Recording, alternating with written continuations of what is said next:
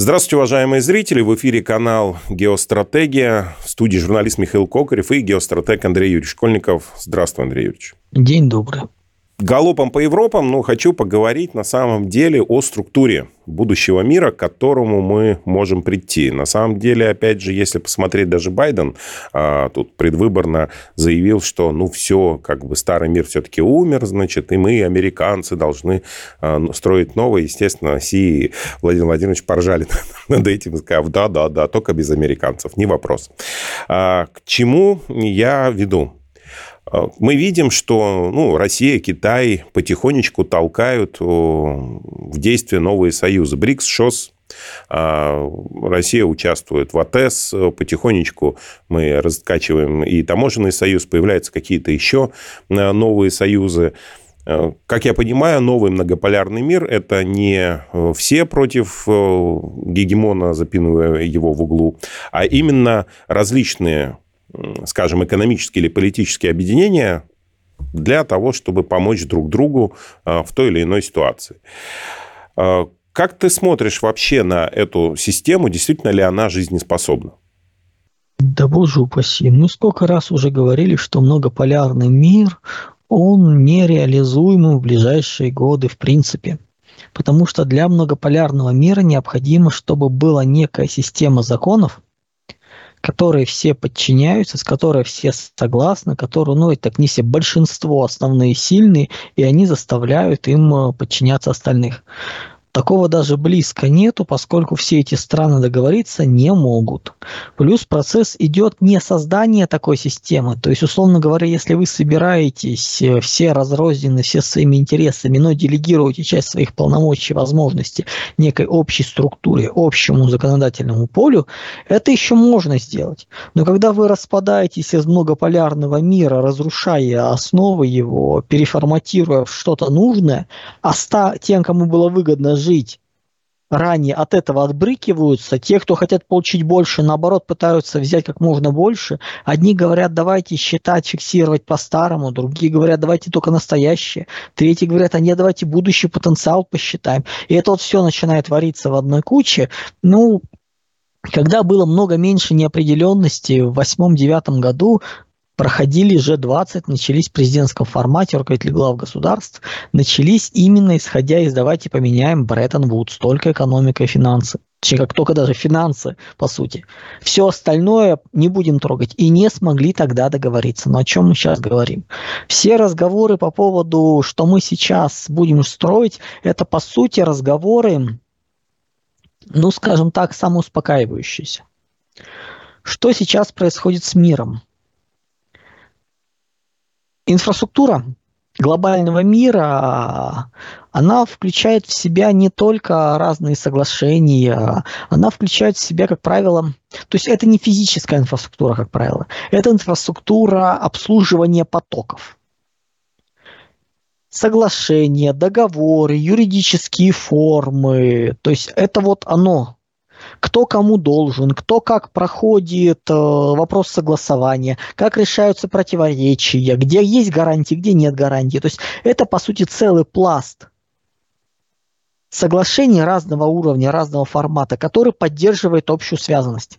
Ее нет и все исчезает. Вам нужно продать из одной страны в другой товар, вы не знаете, как работать, с кем договариваться, за что платить, как платить. Если что-то срывается, кто, соответственно, за это отвечает. То есть мы возвращаемся в средневековую систему с ее рисками, с ее переводами, когда все делается на свой страх и риск. Любая сделка трансграничная – вне юрисдикции конкретного одного как бы, государства сразу превращается в кошмар сложную систему с громадными перестрахованием. Вот этого не должно быть.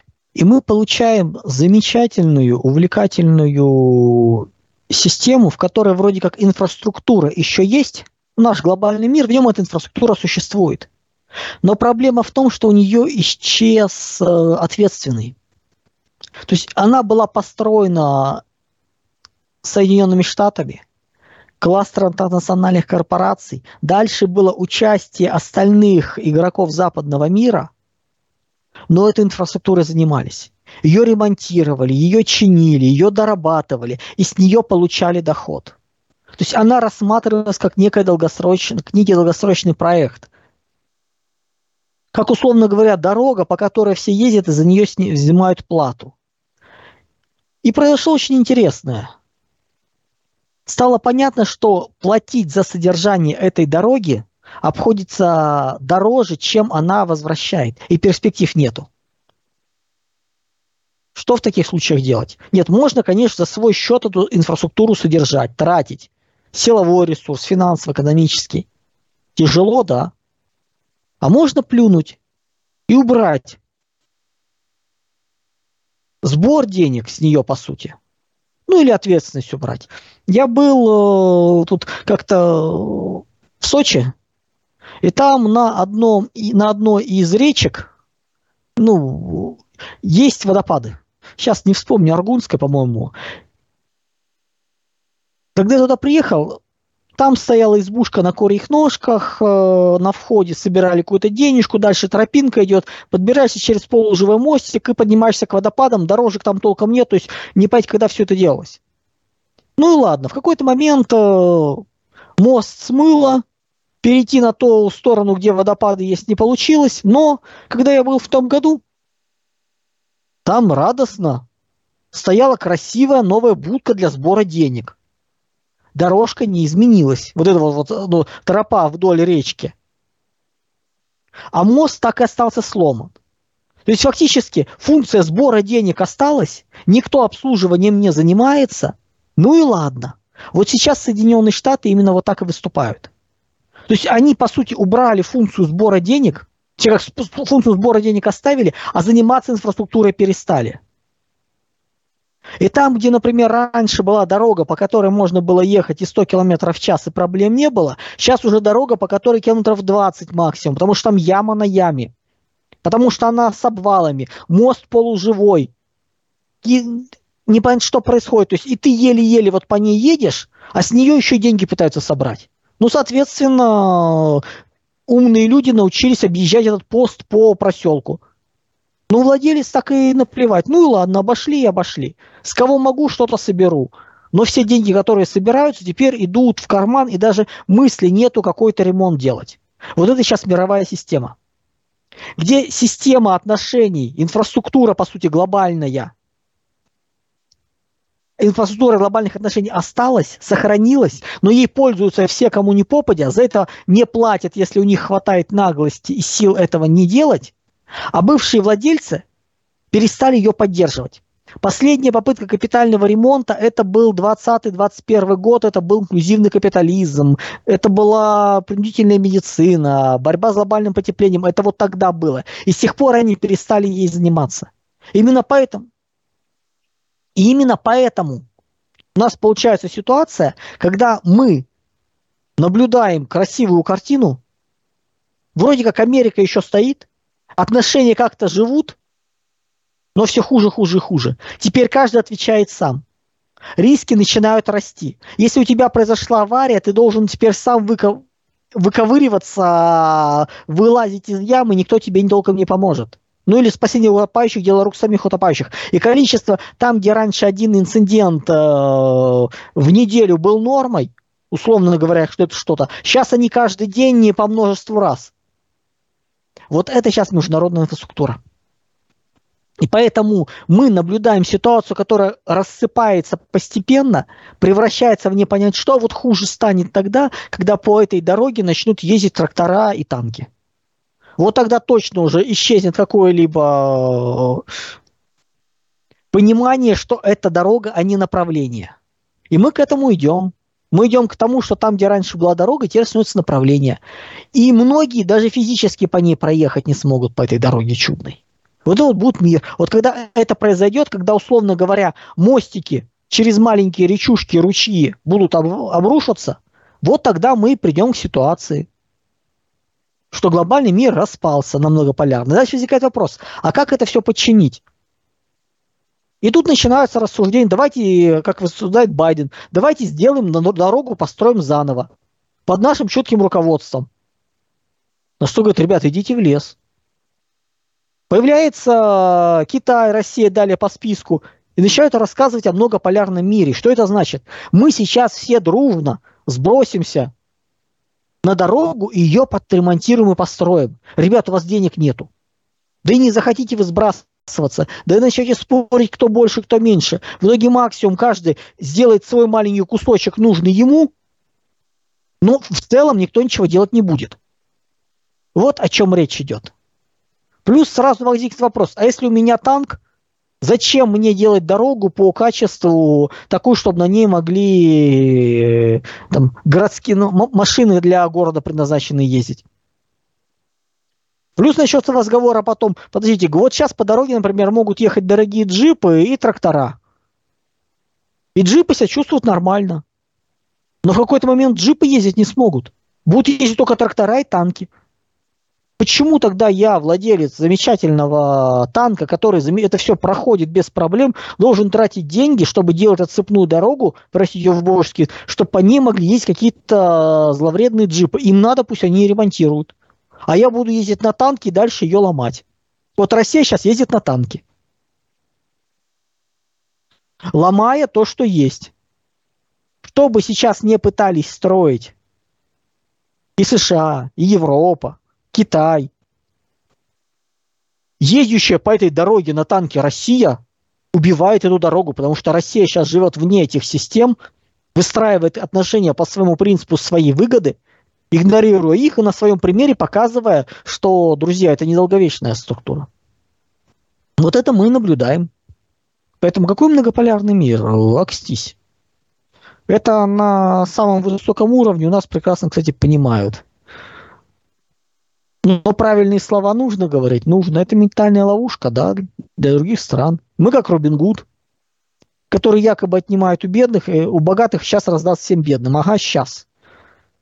Пока мы только создаем базу для будущих экспроприаций, для будущего построения. Ну, замечательно. А, Андрей Юрьевич, ну, понятно, что Андрей Юрьевич, ну, твоя э, позиция ясна. Давай тогда посмотрим. Вон у нас есть Евросоюз, да, который вроде бы э, распадается. Но кто-то говорит, что он там э, в любом случае как-то унифицируется между собой. При этом он в любом случае, опять же, пытается затянуть к себе якобы Украину, ну, бреет Турцию. Тут Турция что-то пытается создать, какую-то империю. Не это ли части этого мира все-таки? Или это просто попытка срочно отпанрегиониться, ну, как бы перед будущим диким кризисом?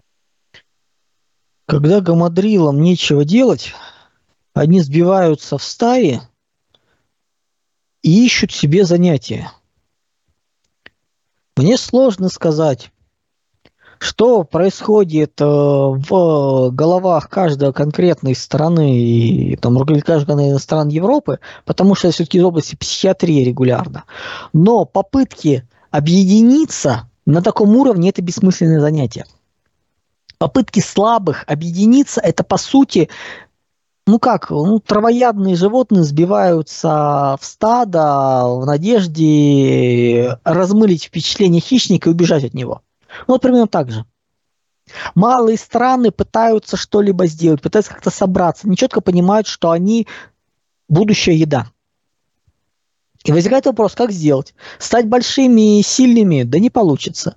И возникает гениальная задача, идея. А давайте объединимся с точно такими же, создадим что-нибудь более серьезное, сильное, и вот тогда мы и дальше начинаются всевозможные фольклорно-политологические конструкции в виде соберем группу из, называется, собери группу из четырех э, друзей и получи шанс войти в будущее. Ну вот примерно так же. Обман, э, манипуляции, подтасовки, все в ход идет. Давайте соберем какой-нибудь блок не получится.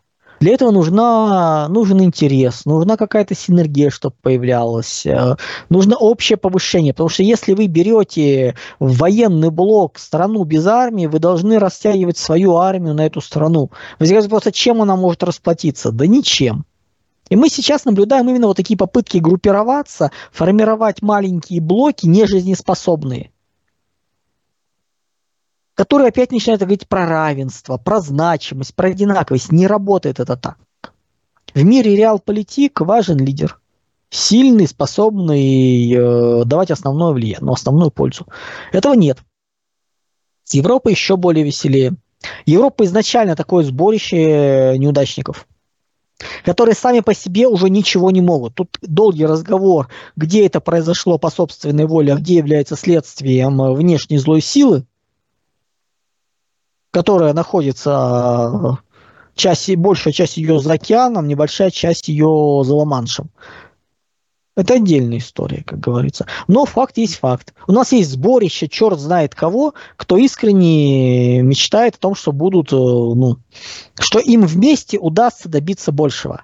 Вот на примере Евросоюза мы видим, что не работают такие схемы. Причем сильно не работают, качественно не работают. Дальше у нас вопрос, а что делать Евросоюзу? Они уже собрались в кучку. И по-хорошему вариант у них один, который мы описывали, это попытка централизации. Жесткой, быстрой, э, несмотря ни на что, именно собраться и централизовать себя. Вариантов у них нет ни одной страны, которая готова была бы и способна взять на себя лидерство. Ни Германия, ни Франция, никто иной не способен. Даже их союз не способен. Они так сделали систему, что что-либо сотворить с э, лимитрофами, малыми и средними странами не получается. И классический вариант – это создание Европы регионов, о котором грезили, мечтали. То есть мультикультурная Европа, где нет национальных границ, где есть регионы, подчиненные центру, и вроде как все более-менее нормально. Не работает. Тяжело это все. Ломать нужно очень много.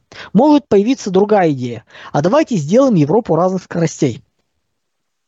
Фактически это идет в логике кризиса. То есть есть кризис, который нужно пересидеть и потом все вернуть обратно. И они начинают в этом жить.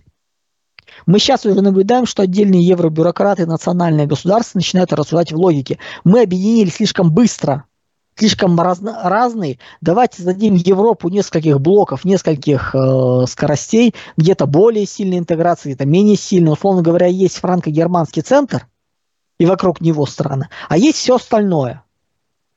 Вот в центре более интеграция сильная, окраины лишаются прав, лишаются дотаций, живут на периферии, черт с ним. Деньги им не платим, ну и с них особо ничего не требуем. Вот такая логика появляется. Логично? Но если был кризис, да.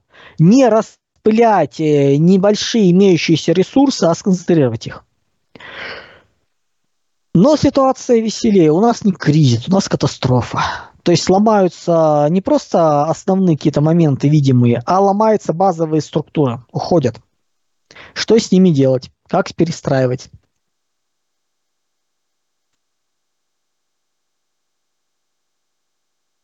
Неизвестно. И появляется э, у национальных стран верная мысль. А не попробовать ли развалить Евросоюз? Спасти себя, чтобы не превратиться в Европу регионов. И мы можем наблюдать очень интересные действия, которые могут оказаться частью двухходовки. Условно говоря, национальное правительство начинает поощрять Евросоюз на разные формы интеграции, разные скорости, разные группы, где-то быстрее, где-то меньше, какие-то внутренние блоки. Под логикой того, под обещаниями, что когда будет преодолен кризис и будут изменения, все интегрируется обратно, но на новых уже условиях. При этом понимая, что интегрироваться обратно не получится, что будет раскол дальше.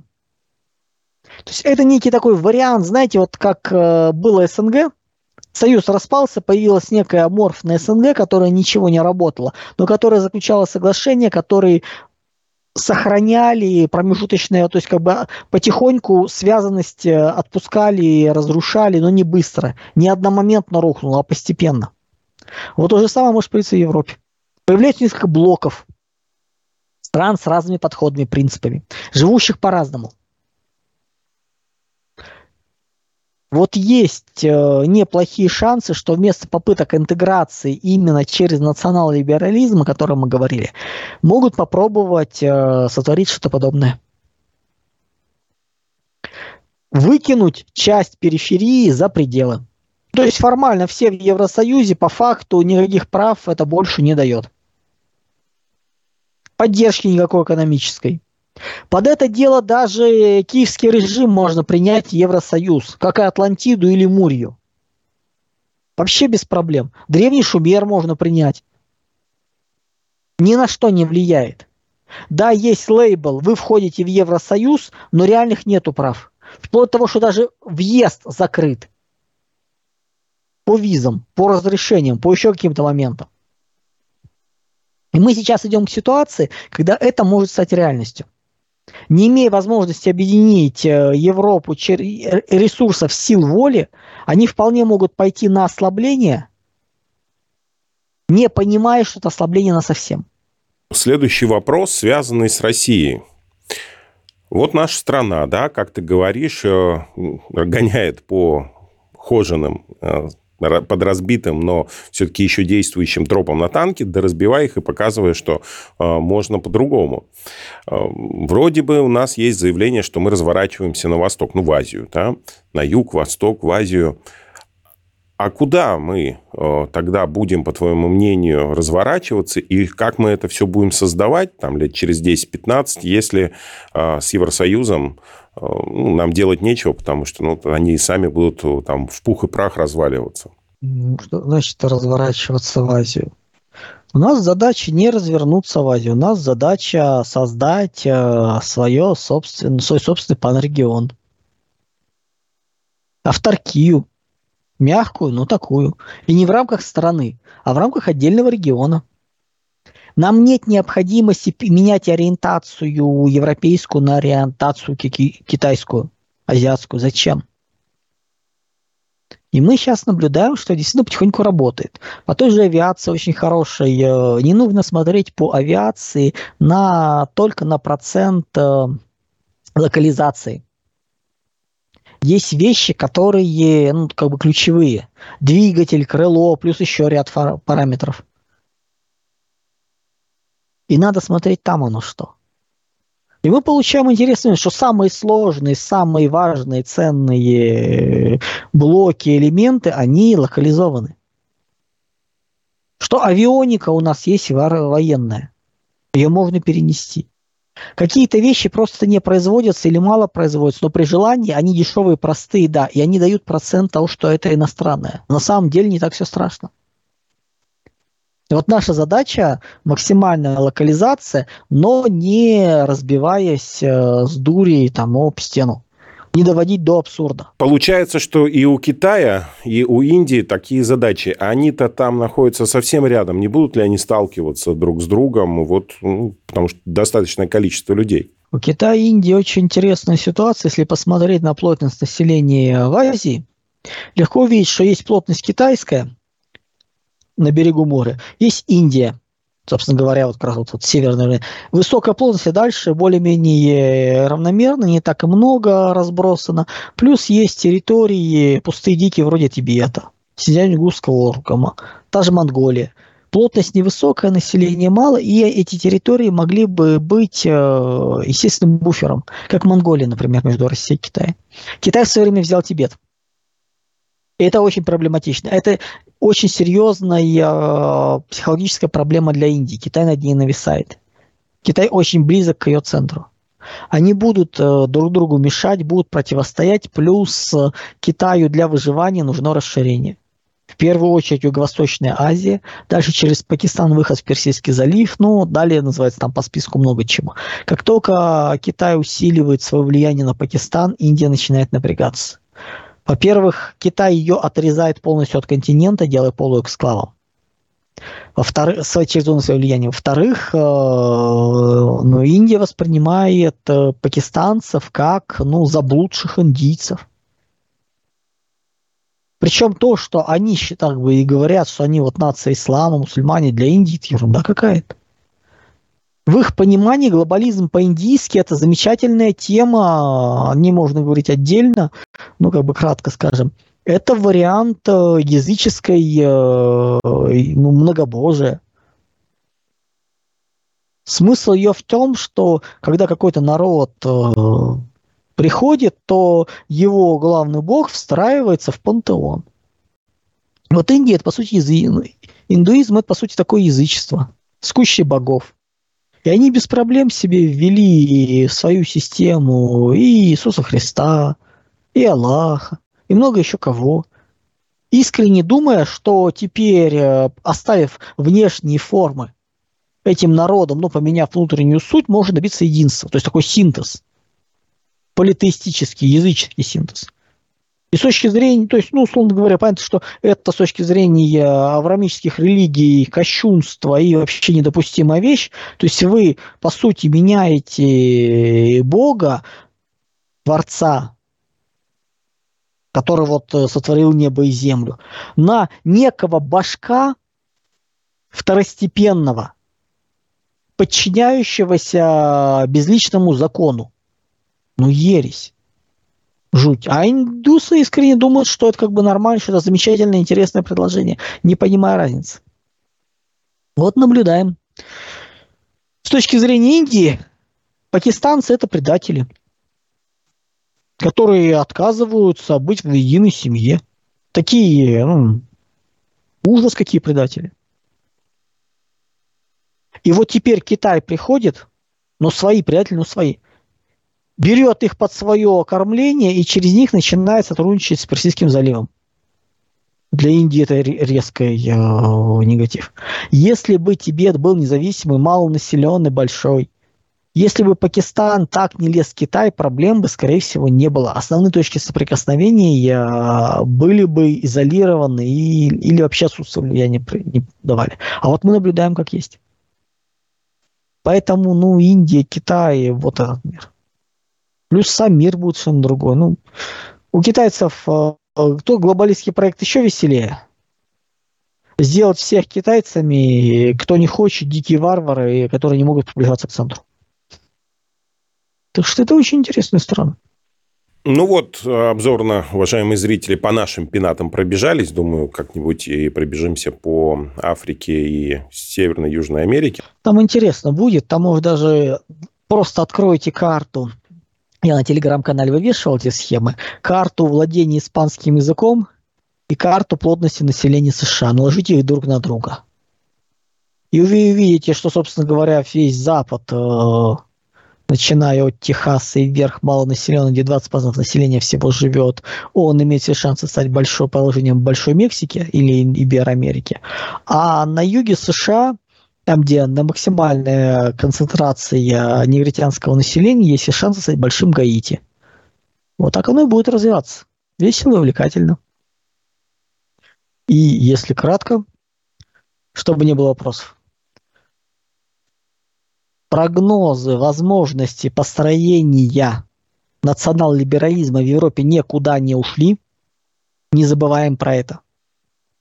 Но мы теперь видим вариант двухходовки национальных сил, подсунуть евробюрократам разговор о временном ослаблении связанности внутри ЕС с логикой, что когда все починится, все вернется как было и даже лучше. Можно избавить от ошибок. А самим в это дело под это время, понимая, что более серьезная катастрофа, усиливать национальное единение, национальное строительство и попытаться, когда Евросоюз не будет возражаться, наоборот, будет дальше рушиться, выскочить и завоевать место под солнцем. Шансы на это есть не у, не у многих. Ну, почему не попробовать? Не выйдет, конечно, но зато интересная картинка. Вот. Подписывайтесь на телеграм-канал. Андрей Юрьевич, ссылочка в описании. До скорых встреч. Всего доброго, друзья.